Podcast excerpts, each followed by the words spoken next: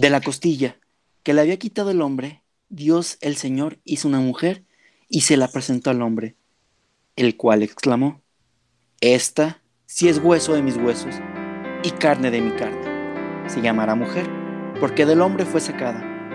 Por eso el hombre deja a su padre y a su madre y se une a su mujer, y los dos se funden en un solo ser. Aquí Emilio, y sean todos bienvenidos a Apologética para Gentiles. Quiero ser consciente de lo que realmente soy. Espero darme cuenta del camino al que yo voy. Despierta, ábrete a la realidad y encontrarás tu libertad. Encuentra, es posible, solo hay que buscar y así llegar Dios ha creado al hombre por amor. Lo ha llamado también al amor, vocación fundamental e innata de todo ser humano. Porque el hombre fue creado imagen y semejanza de Dios. ¿Qué es amor? Habiéndolos creado Dios, hombre y mujer. El amor mutuo entre ellos se convierte en imagen del amor absoluto e indefectible con el que Dios ama al hombre. Este amor es bueno, muy bueno, a los ojos del Creador. Y este amor que Dios bendice es destinado a ser fecundo y realizarse en la obra común del cuidado de la creación. Y los bendijo Dios y les dijo, sed fecundos y multiplicaos, llenad la tierra y sometedla. Continuamos con lo que veníamos presentándoles el episodio pasado, muchachos. En, esta en el episodio pasado, para recapitular un poco, hablamos sobre los temas y los comportamientos que hay que tocar con la persona adecuada y de autodescubrimiento personal antes del matrimonio. Hoy hablaremos dentro ya definitivamente del matrimonio. Para ello, retomamos con el matrimonio que estábamos en el episodio pasado. Los presento de nuevo. Susana y Roberto, ¿cómo están el día de hoy? Muy bien, muy contentos de estar con ustedes. Muchas gracias. Andrés, sí, qué repetitivo es Emilio. Se lo acabo de contestar hace poco. Yo sí. sí, posiblemente, pero así se dan las cosas. Lo siento. Madi, se escuchó tu risa. Creo que andas por ahí. ¿Cómo estás? Bien, gracias a Dios. Muy, muy bien. Ah, notaste que te iba a decir, oye, qué contestación tan corta y agregaste el muy, muy bien. ya sé, ya te conozco, Emilio. Muy bien. Me voy acostumbrando. ¿Quieres adentrarnos al tema de hoy? Sí. Bueno, ahorita estamos con Susana y Roberto. Si no escuchan el pasado, les cuento un poquito de ellos. Llevan 30 años de casados, que se dicen fácil, pero la verdad es que, que pues no creo que sea. Y, y pues más que nada por lo que, por lo que estamos aquí, es para recordar y para recobrar la fe en que realmente se puede tener un amor para toda la vida. Y pues qué mejor que, que escucharlo de alguien que lo, que lo ha vivido y que está en esa lucha diaria, en esa, pues sí, no sé cómo ellos lo escribirían mejor. Y pues queremos hacerles ciertas preguntas, pero ya enfocadas en algo más práctico en, en cuanto a, a, su experiencia de, del día a día y pues de todo lo que han aprendido, porque también ahorita antes de, de empezar a grabar este, este episodio, veíamos que tienen su casa llena de, de libros y que, que, les encanta leer y pues realmente se nota, o sea, los invito a, a disfrutar de este momento que vamos a compartir con Susana y Roberto, que con todo su corazón, con toda su disposición, nos han dedicado un ratito de, de su día. Pues muchas gracias. Muchas gracias, Mari, muchas gracias, Emilio. No sé si, si, quisieran que empezáramos por este tema tan recurrente, ¿no? Ya que estás casado, pues lo primero que empiezan a aparecer son los conflictos. Sí, por favor, porque se escuchan en el panel cada día. Además, hasta los chistes, ¿no? Ya me casé, ya me amolé, ¿no? Ya fin, ya, ya, dejé de ser feliz. Una Sí, que hasta se te quitan las ganas de casarte, que dices, no, para que mejor me quedo así. Bueno, yo creo que si partimos de la base que, como decía hace rato en la introducción Emilio, pues el, el, amor es, es un don, el amor lo podemos aterrizar en el matrimonio, el amor es una constante entrega y comprensión. constante, constante, constante, constante. Lo que más requiere el amor en el matrimonio es paciencia. es la virtud más importante para poder continuar en un matrimonio, porque la paciencia, que es hija de la fortaleza, te lleva a ceder sin conceder, con ánimo de recuperar, cuando en aquel momento no vale la pena continuar con el alegato que tienes, porque el proyecto que tienes no lo quieres echar a la borda, sea tu propio matrimonio. Hay unas señales que nos pueden ayudar a esto. Susana y yo le llamamos el semáforo. Nosotros, o el tablero de control del, del amor en el matrimonio. Y lo primero que nos preguntamos es, ¿qué es lo que prueba el matrimonio? Pues si nosotros queremos saber, oye, ¿cuándo se va a haber probado mi matrimonio? Con el tiempo. Lo que prueba el matrimonio es el tiempo. ¿Qué es lo que amenaza al matrimonio? ¿De qué debo de estar súper atento siempre? De mi egoísmo. Y el egoísmo, pues, se puede manifestar de muy distintas maneras, ¿no? Eh, es para cada, cada matrimonio también hay que saber que es un caso distinto, ¿no? O sea, no hay, no hay matrimonios iguales. Esto es como los médicos cuando tú llegas y te dicen, es que no hay enfermedades, hay enfermos.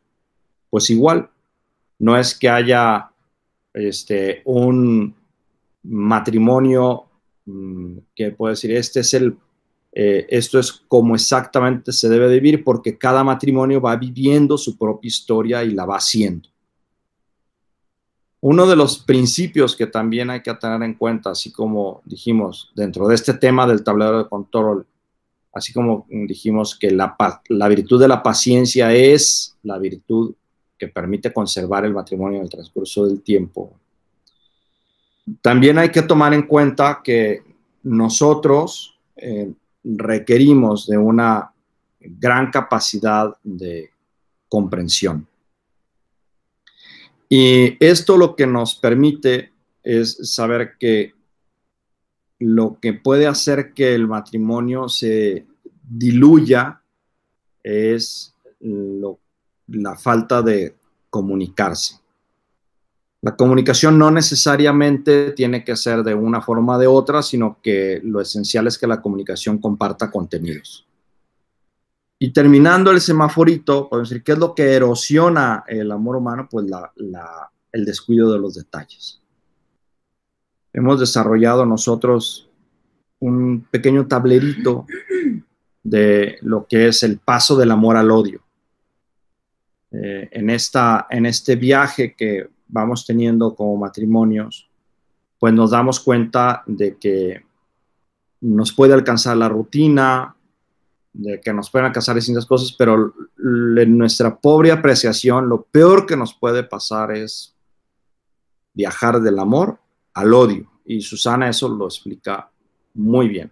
Y yo le pido que nos lo explique cómo es ese, ese paso que se puede llegar a hacer desde que estás súper enamorado hasta que odias a alguien. Se escucha como nombre de una novela, entre el amor y el odio. No, sé si existe algo así, pues.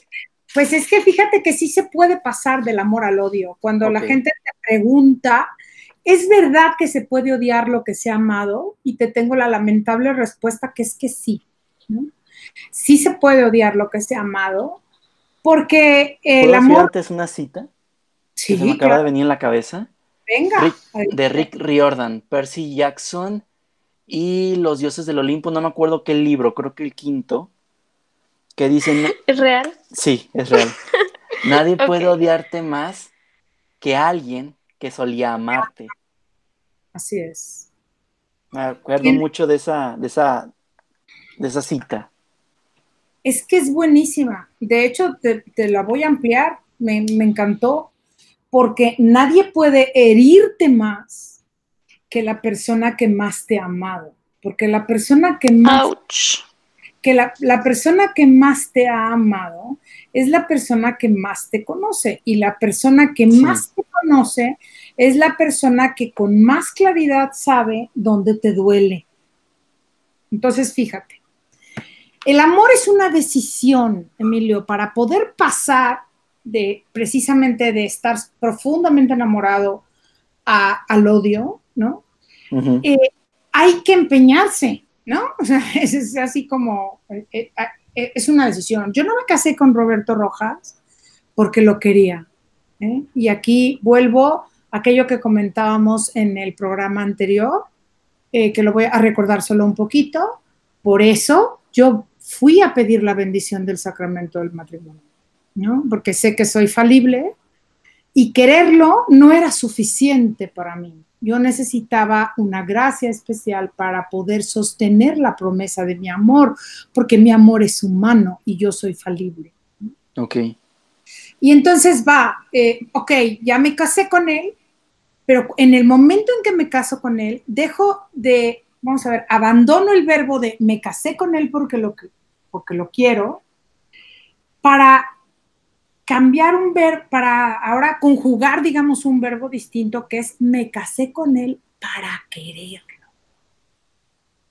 Y eso es una cosa que te da una permanente actualidad, porque me casé con él para quererlo hoy, para quererlo mañana, para quererlo pasado, para quererlo en todo momento, en toda circunstancia, en las buenas, en las malas, de, buenas, de malas, de todas, de tal. Cuando llega ya hacer ejercicio en papá en sudor, o sea, en todo momento, no sé si estoy siendo clara, ¿no? O sea, en todo momento y en toda circunstancia, para quererlo siempre. Pero claro, somos humanos, ¿eh? y como somos humanos, eh, el roce genera fricción, nosotros al tratar con las demás personas corremos el riesgo pues de ofenderlas sin querer, ¿no? Porque a lo mejor en mi casa somos muy bromistas y en la tuya no, Emilio, no te explico, y entonces está, y entonces, no sé, o sea, de ofenderlo, de decir una cosa desatinada, de tener una falta de atención, o sea, nos equivocamos. Y aquí el riesgo es dejar ir la bola. Grábense muy bien esto de dejar ir la bola porque es quizá el riesgo más grande que tenemos en un matrimonio. ¿Qué se refiere?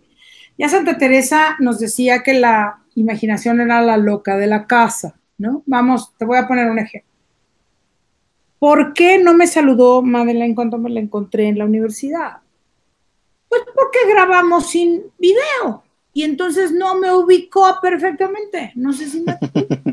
Entonces me encontró en la universidad y le parecí profundamente parecida a dos o tres profesoras de la universidad y entonces no me, no me saludó. Pero si yo dejo ir la bola, entonces empiezo a decir qué barbaridad, esta niña me usó, ¿no? Entonces solo me pidió un programa y jamás me volvió a hablar. ni siquiera ¿Qué pues? evidentemente estoy diciendo una estupidez, pero eso es lo que hacemos, ¿no? Nosotros dejamos ir la bola en Ah, claro, claro. Es que no me quieres ayudar a recoger la cocina porque, claro, tu madre es una cochina, no sé si me explico. Entonces, dejo ir la bola, ¿no? Entonces, dejo que mi imaginación, o sea, voy poniéndole colores al hecho, voy, voy acrecentándolo, ¿no? Y entonces, aquello va tomando forma, ¿no? Y entonces pasa de ser una simple falta de, atención, omisión, olvido, lo que sea, pasa un segundo término que es como, como el, resentimiento. O sea, ni me recuerdas porque me vuelvo a enojar, ¿no? O sea, otra estoy súper resentida la verdad estoy mega, súper contra, ultra sentida, ¿no? porque dijiste delante de tu mamá que estaba gorda, ¿no? Entonces, entonces no se trata. Y otra vez, ¿no? Y vuelve la discusión y otra vez, claro, pero le tenías que decir a tu ahí ya entré a la fase del resentimiento. Okay. Y eso es un poco más difícil de borrar. ¿eh? Pero si no trabajo por quitarme el resentimiento, avanzo todavía más. Ante un lo he hecho, ¿eh? Estoy hablando de una falta u omisión. Pues sigo, dejo ir la bola. Y entonces del resentimiento pasa al rencor. Y del rencor pasa a la amargura. Pero te tengo un problema. Estamos hablando del mismo hecho. Y el mismo hecho se convirtió porque yo lo dejé ir. ¿Qué hay que hacer? Detenerse, no detenerse. Entonces uno en la noche decir, a ver, no me voy a ir a dormir enojado, ¿no? O si es prudente porque nos hemos pegado una gritiza que nos turmamos y mañana con un poco de más tranquilidad este, retomemos el punto, pues por la paz familiar, pues lo hacemos, ¿no? Yo no puedo hacer eso. Yo tengo ansiedad y si me dicen vete, vete a dormir, no, no puedo, no puedo. No puedo, no puedo. Pues mira, No puedo. cuando ames mucho a una persona, lo harás y te lo pide, ¿no? Porque ya nos dijo aquí el señor Rojas que la paciencia es lo más importante. Pero bueno, el punto es aquí entender cuáles son las formas de expresar el amor. Hay un libro extraordinario de Gary Chapman que se llama Los cinco lenguajes del amor humano. No Voy a aprovechar esto para hacer un anuncio gigante. que vamos a tener específicamente un episodio de las formas en las que se puede expresar el amor al cónyuge. Pero lo interesante de eso es que sirve para expresar amor a todos, no solo al cónyuge. ¡Qué maravilla! Yo no sabía que ibas a tener ese programa, pero me encanta que lo tengas, porque Con el doctor Eng. no, bueno, ni más ni menos. O sea, ese sí que tiene toda la experiencia, pero te voy a decir, justo, es que cada persona, aquí solamente quedémonos con esto, Sí, persona tiene un canal. Unos somos kinestésicos, otros son visuales, otros son auditivos, independientemente de que los hombres y las mujeres tenemos ciertas predominancias. Cada uno quiere ser, eh, digamos, querido. A mí me gusta, por ejemplo, eh, cuando Roberto me hace servicios, ¿no? Es decir, si me, si me ayuda, si ve que las niñas no han recogido su cuarto, les pide que lo hagan y tal. Entonces yo me siento querida y protegida. Bueno, muy bien. Entonces Roberto tendrá que hacerse especialista en la forma en que Susana quiere ser amada. No, no sé si me estoy explicando. sí. Lo interesante de este programa que ustedes van a hacer es justamente descubrir cómo me necesita mi cónyuge. Es decir, hoy necesita a la persona fuerte que venga y le dé una palma en la espalda, o necesita a la prudente que mejor se quede callada, o necesita, no sé, me explico, o a la tierna que a lo mejor le dé un abrazo y le diga, no te preocupes, esto va a pasar. O sea, ¿a qué necesita? Y yo tengo que ser experto en los canales del, de, los lenguajes del amor que necesite Roberto, ¿no? O sea, no, porque yo no eh, puedo querer a las personas como yo quiero quererlas, sino como ellas deben ser queridas. Ahora, esto de dejar ir la bola tiene mucho que ver, Madeline, con perdonar. Hay que perdonar todo pronto, ¿no? Ah, eh, si nosotros tenemos el conocimiento del ser humano, ¿no? Pues aprendemos, somos comprensivos y aprendemos que las personas se equivocan y que todos nos equivocamos y perdonamos. ¿no? Pero aquí los matrimonios viven, y eso pregúntaselo al doctor Eng también, porque te le vas a sacar mucho jugo, tienen crisis dependiendo de las etapas, hijo. O sea, el, el matrimonio... Eh, el, los recién casados tienen unas crisis, ¿no? Los, los, que tienen 10, 15 años de casados tienen otras, o sea, cada etapa del matrimonio va planteando distintos problemas, unos económicos, otros existenciales, otros, ¿no? O sea, uh -huh. cada, cada, este, mmm, cada etapa del matrimonio, cada ciclo vital que tiene el matrimonio nos va planteando problemas generales. Ahora, eh, lo que yo te quiero decir es que problemas habrá siempre. ¿eh? Problemas habrá siempre. Y siempre vamos a necesitar pedir perdón y otorgar perdón, precisamente, precisamente para que no se deje ir la bola. Porque si se deja ir la bola, me empiezas a caer gordo. Y me empiezas a caer cada vez más gordo. Y cada vez más gordo. Y llega un momento, nosotros hemos platicado con algunos matrimonios, que ya ni siquiera pueden eh, hablarse, o sea, ya necesitan un tercero en discordia porque se han ofendido tanto que ya no hay manera de, de establecer una, una, interlocución entre ellos. De hecho, a mí me gustaría aportar lo que no es el perdón. No sé si pueda. Sí, claro, por supuesto. Porque, por ejemplo, muchos dicen, no he perdonado hasta que no lo termino de olvidar. Pues no, mijito. Perdonar no significa olvidar. Perdonar significa que, que le dijiste a la persona, ok, te disculpo, mas no significa que ese hecho se va a borrar de tu mente. Porque tengo que decirte algo, somos humanos y posiblemente eso no se borre de tu mente. Porque así como guardamos las cosas buenas de la vida, también guardamos las malas y es algo completamente natural. La cosa es, como dijiste, dejar ir la bola de nieve y que vaya creciendo colina abajo y hasta que sea una bomba y explote. Tampoco el perdón va a reparar el daño de inmediato porque, eh, un ejemplo muy burdo, le robaste a tu mamá un billete de 500 pesos, eh, bueno, para los que nos escuchan de otros países, eh, lo que nos, le robaste a tu mamá un billete de 5 dólares. Si le pides perdón, el billete no va a aparecer. Sí, pero, pero la ofensa sí. ¿Ah? Pero la ofensa sí va a desaparecer. exacto, la ofensa sí va a desaparecer. Lo que tiene que pasar con el perdón es pedirlo y después buscar la forma de resarcir el daño. Claro. Claro, pero entonces hay que saber pedir el perdón, que, que, para eso se necesita mucha sencillez, porque, ay, a ver, reconocer cuando estamos equivocados no es cosa fácil. ¿eh? Y también saber otorgar perdón con, facilidad. Fíjate que Roberto dice una frase eh, que no me ayuda mucho, pero que me encanta y dice que para que dos personas se peleen, con una que sea inteligente basta.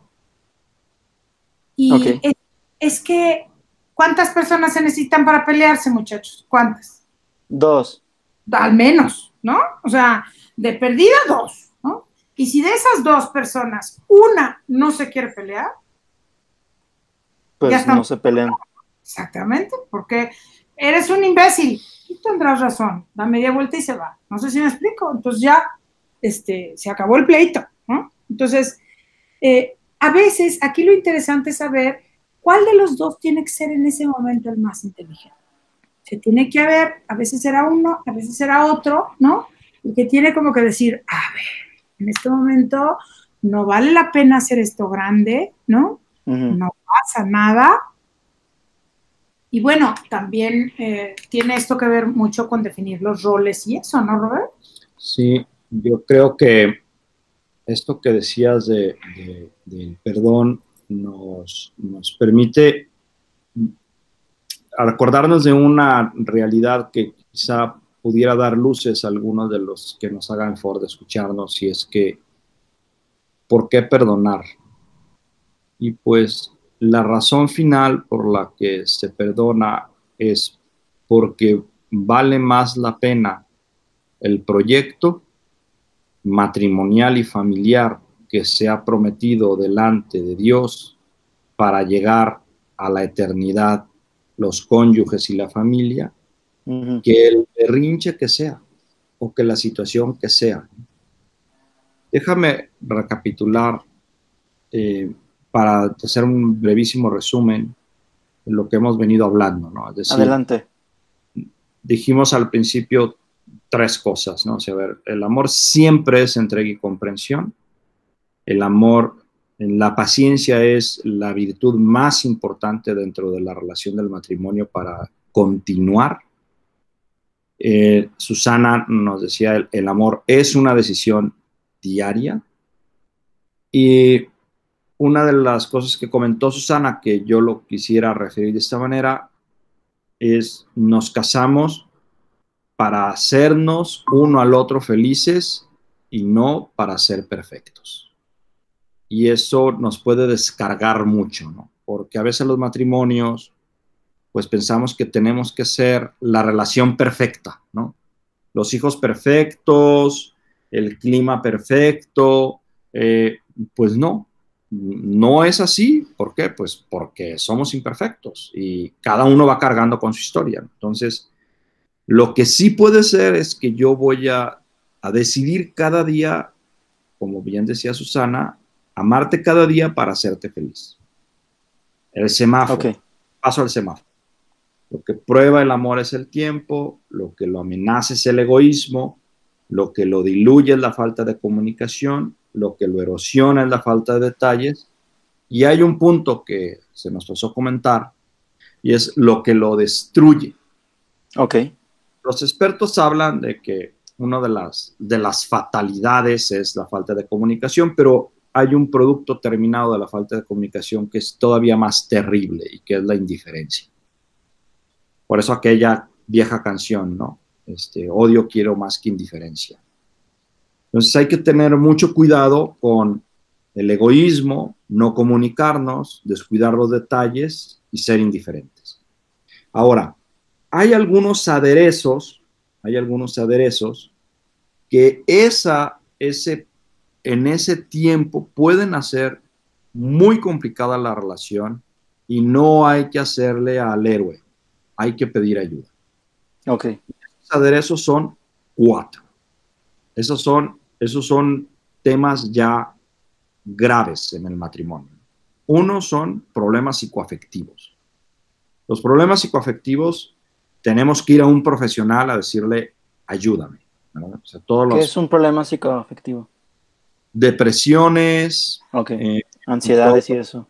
Sí, angustias, crisis de pánico. O sea, no tengo que hacer de al héroe, ¿no? O sea, que ir con un especialista que me ayude. Adicciones. Segundo gran capítulo de aderezos, adicciones. Tengo que ir a quien me ayude.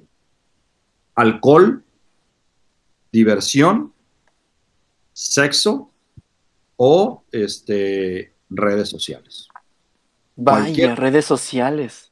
Redes sociales es, un tema. Es un tema en el matrimonio. Es un tema. Es todo un tema en el matrimonio puede llegar a ser una adicción. Entonces hay que pedir ayuda a un experto. Tercera, tercer aderezo, fobias y filias, ¿no? Las ¿Qué es una filia? Filias, por ejemplo, cuando una persona tiene una este, afiliación a su equipo de fútbol okay. y por tanto los fines de semana es fútbol, fútbol, fútbol, fútbol o golf, ¿no? Es que mi equipo de golf, sábados y domingos jugamos golf. Pues, perdón, primero está la familia. Pero, eh, entonces, fobias y filias, pues con expertos, ¿no? Y obviamente, pues infidelidades, ¿no? La infidelidad es una crisis siempre grave, siempre. No es que hay infidelidades chiquitas. No, pues es destructivo, ¿no?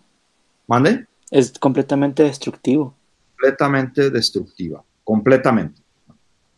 Entonces hay que pedir ayuda a un experto. Ahora, luego pasamos al tema del perdón, ¿no? Que ya lo explicaba Susana muy bien. O sea, si hay que perdonar todo, siempre, a todos y pronto. Y bien acotabas tú que no hay que confundirse con que perdonar necesariamente es borrar el cassette o borrar el, la memoria RAM, ¿no? O, la memoria, este, eh, la tarjeta madre. no, no, eso no es posible, porque de hecho, las experiencias más significativas de nuestra vida, si van acompañadas de emociones, son las que se quedan para siempre. grabadas para siempre en la memoria. Lo que puedo hacer es superarlas, como bien comentabas tú. Y lo más importante del perdón, pues saber que el perdón es la llave para recuperar la dignidad. Es decir, si a mí me perdonan, me reconstituyen en mi posición original que tenía, ¿no? Como al hijo, cuando nos pide perdón, incluso a veces nos llegan a decir los hijos, es que yo no soy así, papá, créemelo. Y el papá le dice, claro que sí, hijita, claro que sí, hijo, tú no eres así. Tuviste una mala tarde, te peleaste con tu amigo, le volaste los dientes, pero pues eso no quiere decir que seas asesino. Eh, pero le recupera su dignidad, ¿no? Le recupera su estatuto, le recupera su condición de hijo, igual le recupera la condición de cónyuge, de marido, de esposa.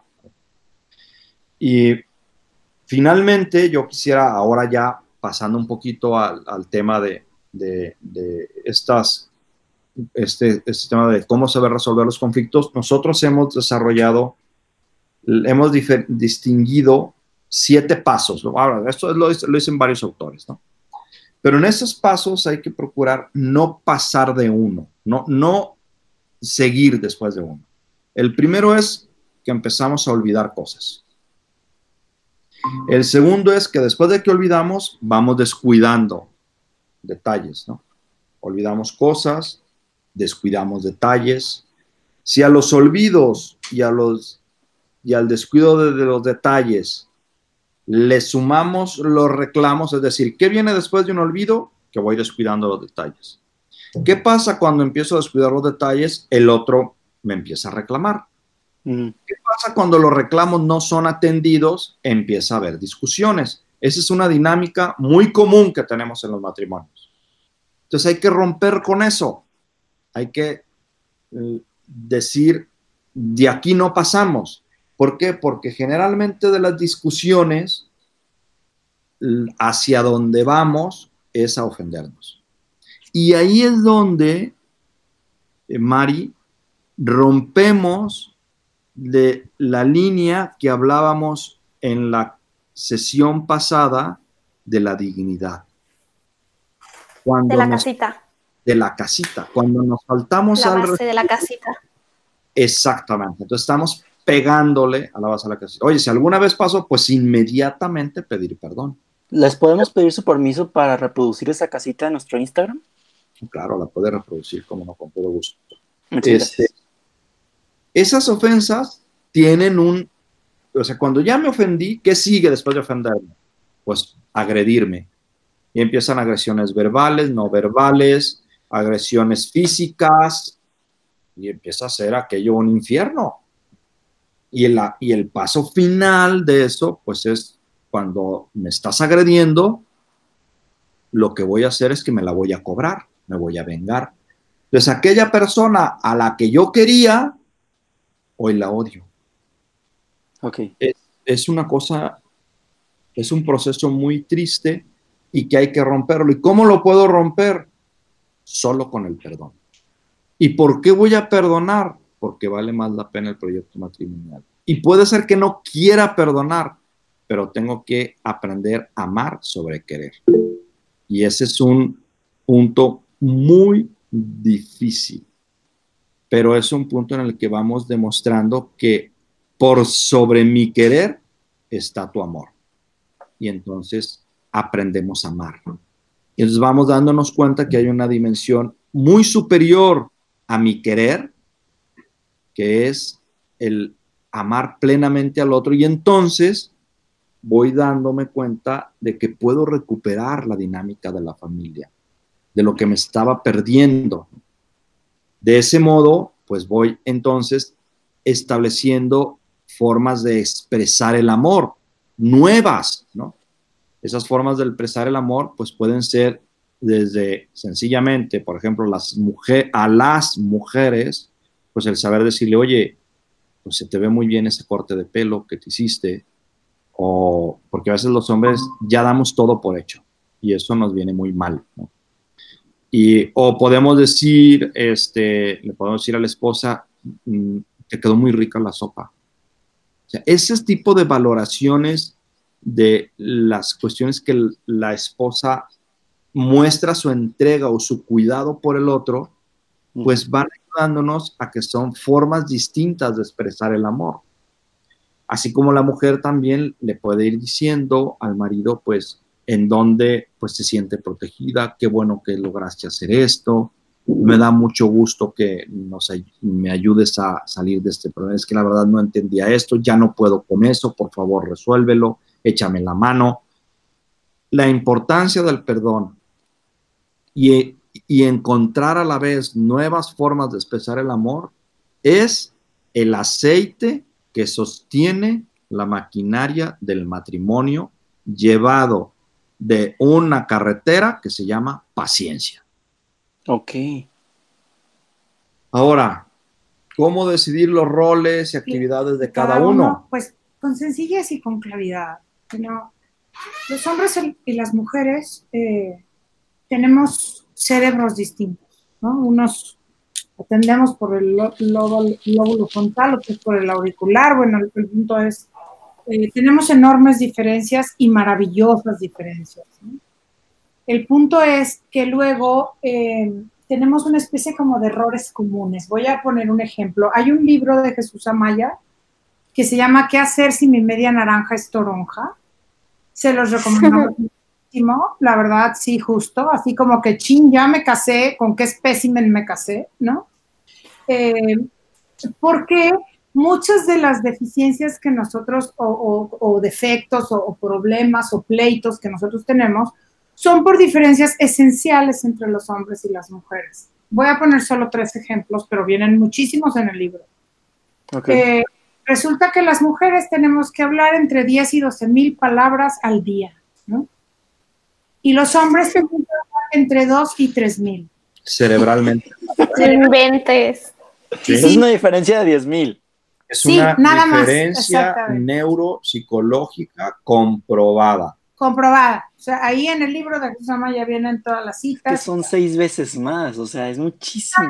está clarísimo, ¿no? Entonces, eh, a ver, ¿qué se hace en esos casos, no? O sea, eh, como dice Roberto, ¿no? Mándenlas a dar clases para que gasten sus días. y entonces yo, a gusto, ¿no? Como vato, ¿cómo te fue vieja? Bien, a gusto, ya, sin bronca. No, a ver.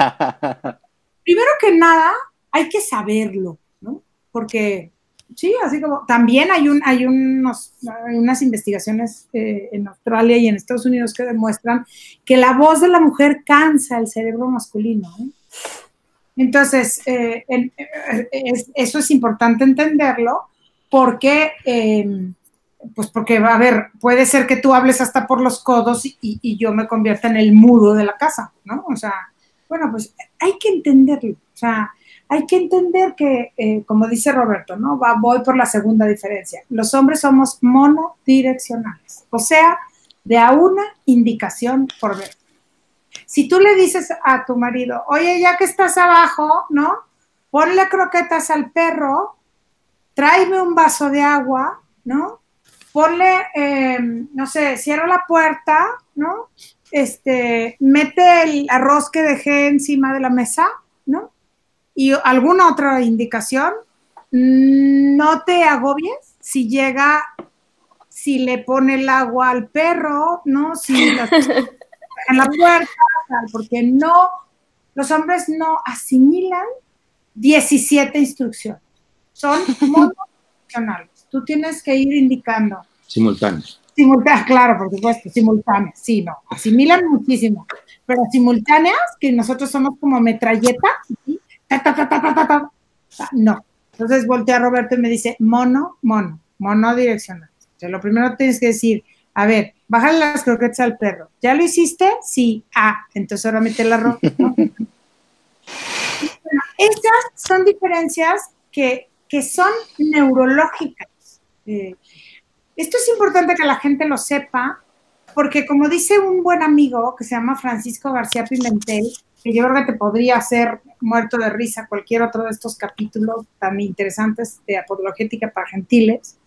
Eh, Francisco García Pimentel, que es un profesor de la UP que está en, la Bonaterra, en Aguascalientes, eh, cuando da unas conferencias me da mucha risa.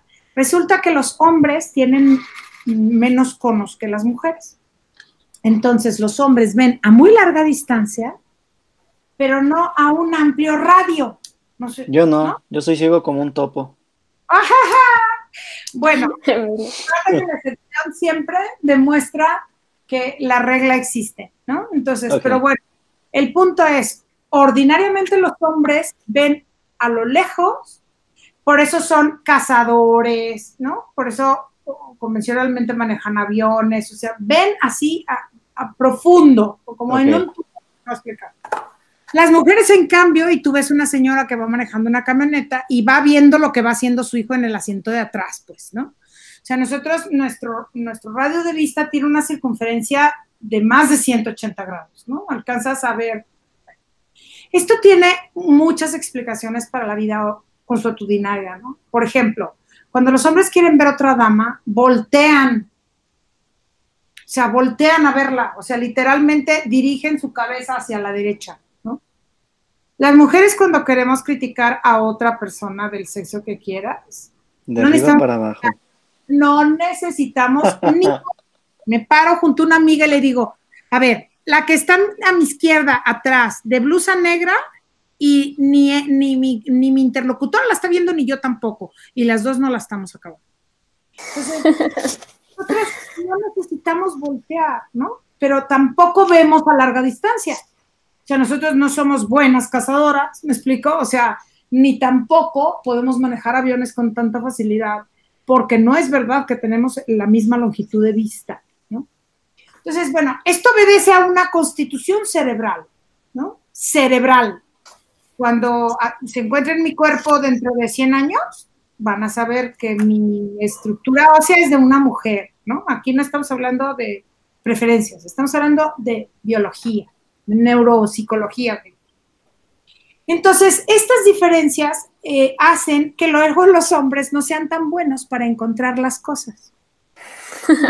Iba yo, es que Francisco García Pimentel dice, que tiene como 14, 15 años de casado con Mónica, que es una mujer encantadora, dice, las cosas le temen a Mónica, porque yo ya vi el refrigerador 60 veces, viene Mónica, lo abre y ahí está la salsa, se materializa.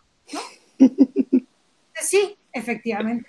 Es que sí pasa, me pasa con mi mamá muy cañón. Exactamente, o sea, oye, ¿dónde están los calcines verdes? Ahí están en el cajón, mijito, ¿no? O sea, si subo y los encuentro, ¿qué te hago? Bueno. Esto, este conocimiento nos puede ayudar muy bien a entender, ¿no? Porque de pronto discutimos por cosas tontas, ¿no? Porque discutimos porque nunca encuentras nada, mijito. Ante lo cual habría uno que decirle, pues leas el libro de Jesús Amaya de que hace señora Naranja Toronja para que de una vez se resigne a que no lo va a encontrar, señora, ¿no? Relax. Entonces, eh, eso, eso nos evitaría muchas cosas. Y, y, entonces voy a contestar esto de los roles, ¿no? Y entonces con sencillez, dependiendo de mis capacidades, a ver, tú yo soy incapaz de hacerlo, ¿no? O yo estoy esperando, cuando yo te diga, eh, quiero darte una sorpresa, ¿no? O no me digas que me quieres dar una sorpresa porque yo estoy esperando que me regañes, ¿no? No sé si me explico. Entonces, esto de los roles y qué hacemos cada uno tiene también que ver, como dijo Roberto, pues con cómo hagamos la convención, ¿no? O sea, porque venimos además de pues de familias originarias que hacían las cosas de manera diferente. Yo siempre les pongo un ejemplo a los alumnos, ¿no? Cuando yo si, si en mi casa, eh, yo, eh, mi papá hacía el jardín, Emilio, y en la casa de Roberto, su mamá hacía el jardín, pues él tiene la expectativa de que lo haga yo y yo tengo la expectativa de que lo haga él, ¿no? Entonces, las expectativas no resueltas, las expectativas adivinadas, las expectativas implícitas, ¿no? O sea, como que acuerdos que no hemos puesto sobre la mesa, ahí es donde se vienen muchos conflictos, porque resulta que el jardín tiene un metro de crecimiento de hierba y él está esperando que lo haga yo y yo estoy esperando que lo haga él. Pero todo porque no nos hemos sentado y hemos dicho, a ver, ¿no? ¿Qué hacemos con el jardín? ¿No? ¿Ya de plano lo quitamos o qué hacemos?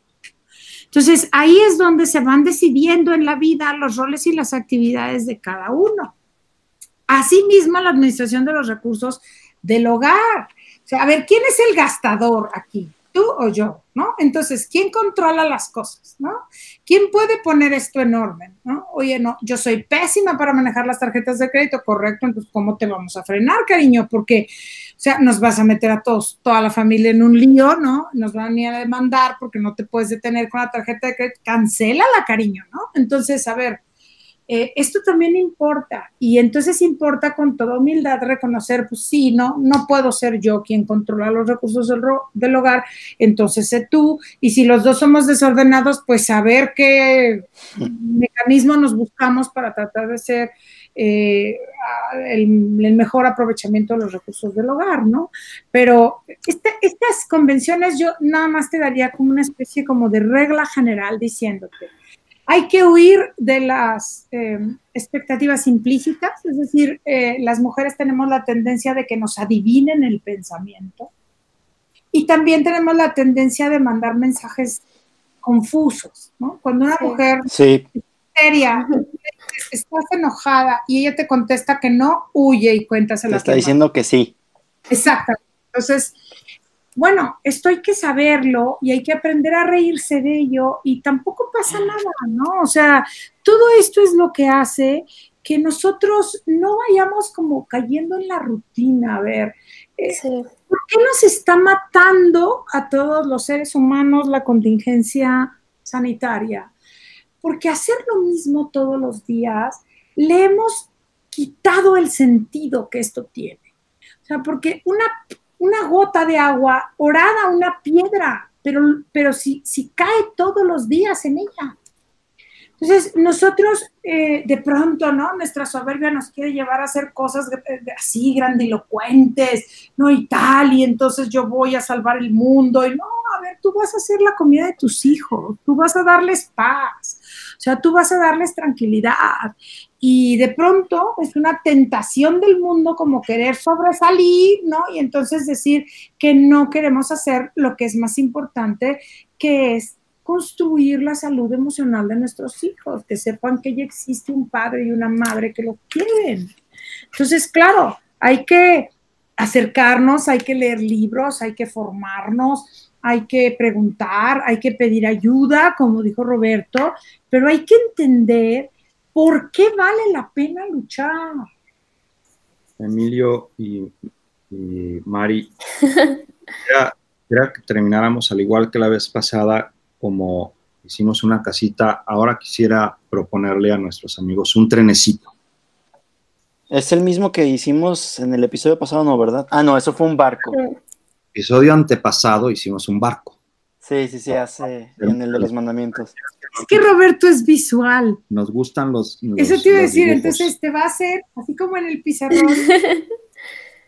entonces, miren. Está perfecto para Instagram y poder promocionar así el episodio.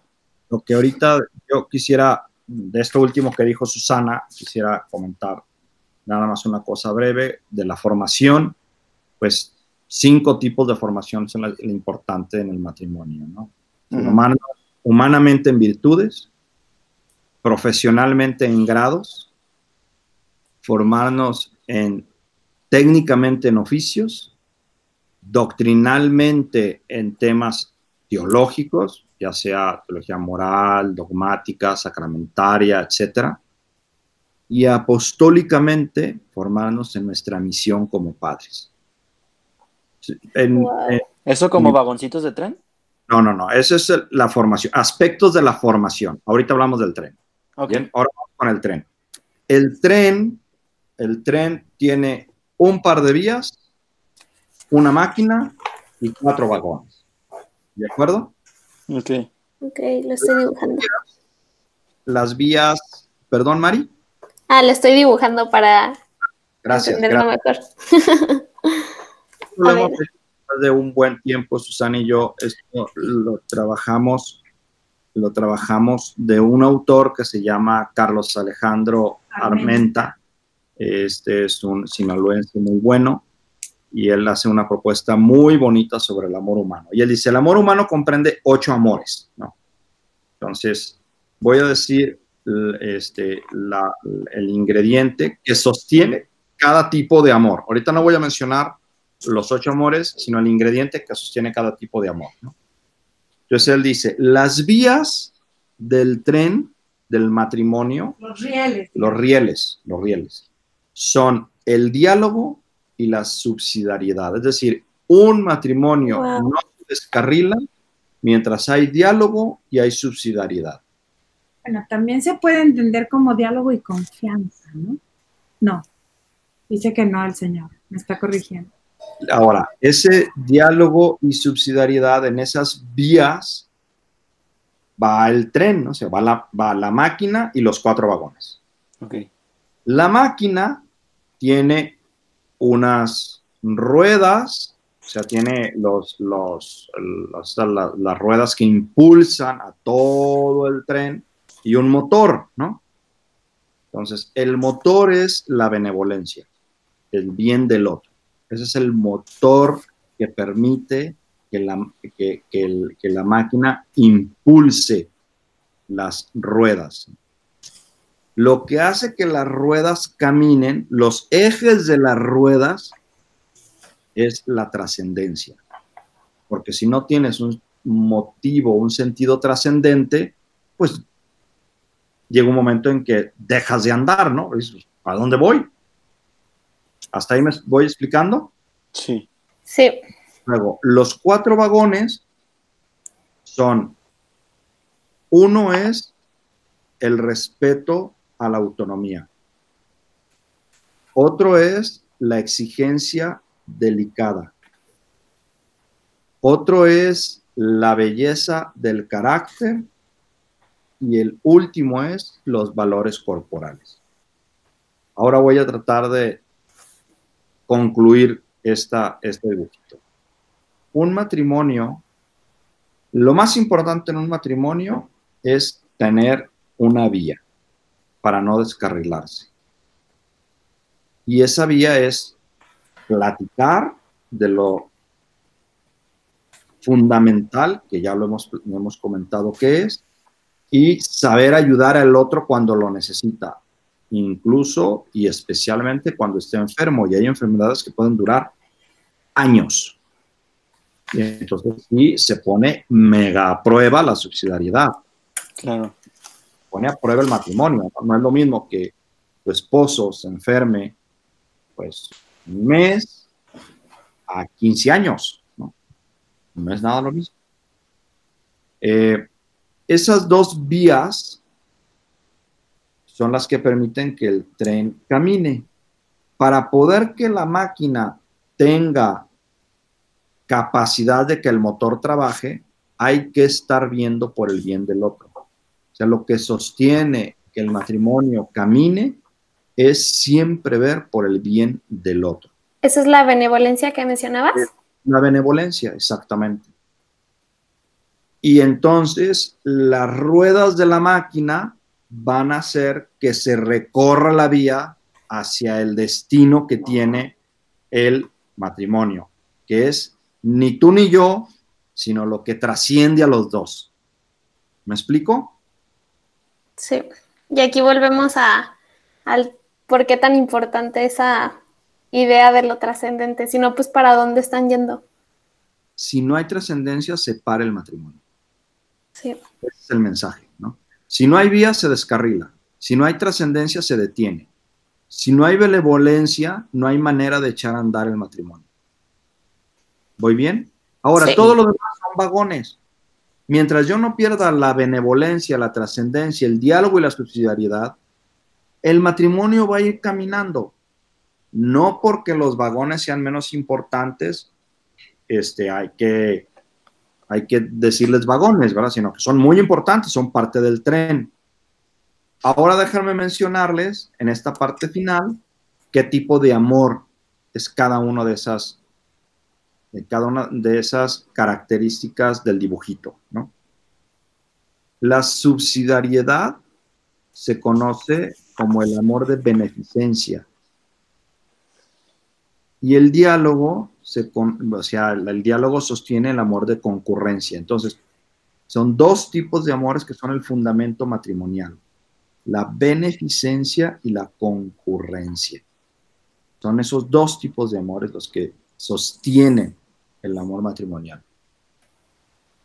Y la trascendencia se refiere al amor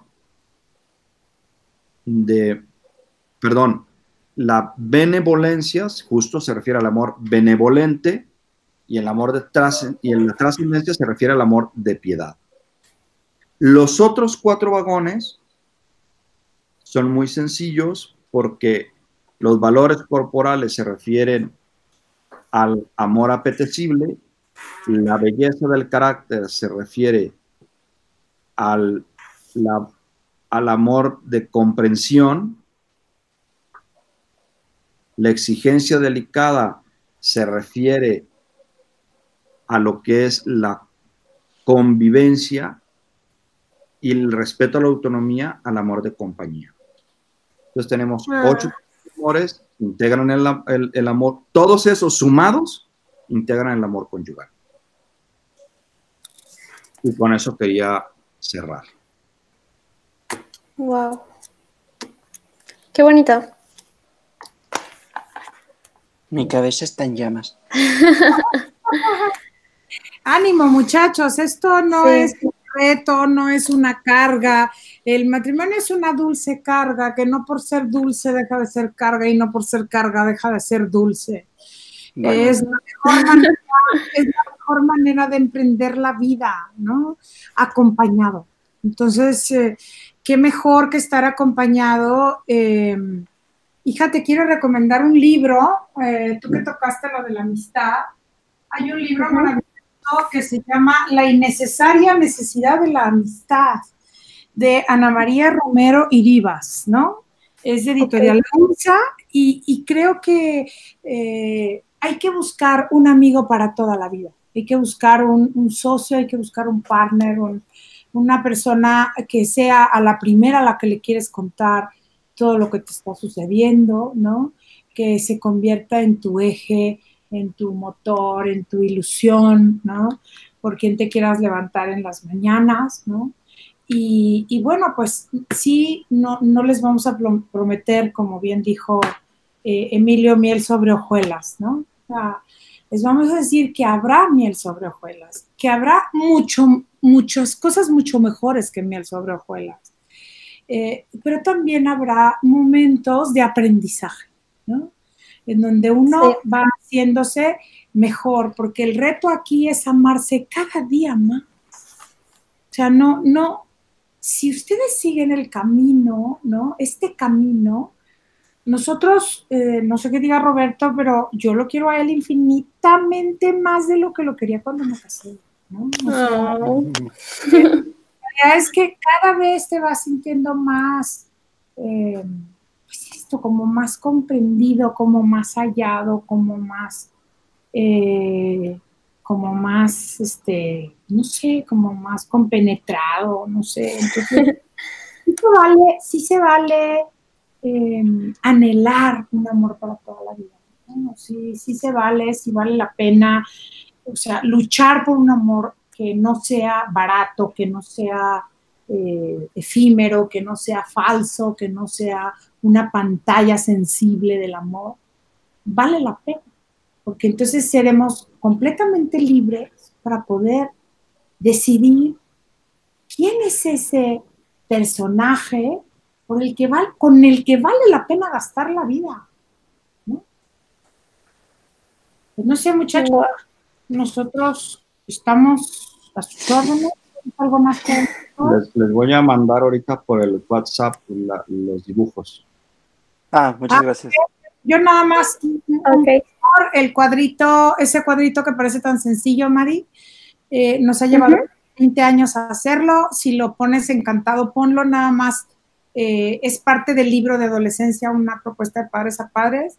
Nada más no seas malo, danos crédito, pero sí, porque el, el cuadrito es profundamente sencillo, pero créeme que se podría escribir solo un libro de ese mentado cuadrito y es, es toda una aventura, ¿no? Entonces, pues si quieres, aprovecha ahorita que la gente todavía te está viendo a promocionar tu libro. Está agotado prácticamente, pero sí, bueno, todavía. Buenazo, qué bueno. Wow. El libro se llama Adolescencia, una propuesta de padres a padres, y es un libro profundamente práctico, sea, es ahora sí que el resultado de, haber trabajado con jóvenes, pues más de veintitantos años, Roberto y yo. Este, y, bueno, pues eh, es, lo editó la Universidad Panamericana y lo pueden conseguir, es profundamente barato, vale 100 pesos. O sea, porque en realidad es un libro que no se hizo para lucro, sino para poder ayudar a, las personas. Tiene prácticamente el costo de la educación eh, hay también la versión digital, por ahí si alguien la quiere, creo que también tiene un costo muy significativo. Pero bueno, sobre todo, eh, pues ojalá que nos dé Dios tiempo, ¿no? De seguir escribiendo sobre la afectividad. No, pues yo les agradezco muchísimo por su tiempo aquí. Estas horas invertidas son valiosísimas para Apologética, para Gentiles, para toda la audiencia y para el equipo de Amén Católico en general. Adelante. Sí, bueno, yo quería agradecerles, de verdad que, son un regalo, o sea, que su testimonio se me hace que es algo digno de ser contado y que síganlo haciendo, de verdad.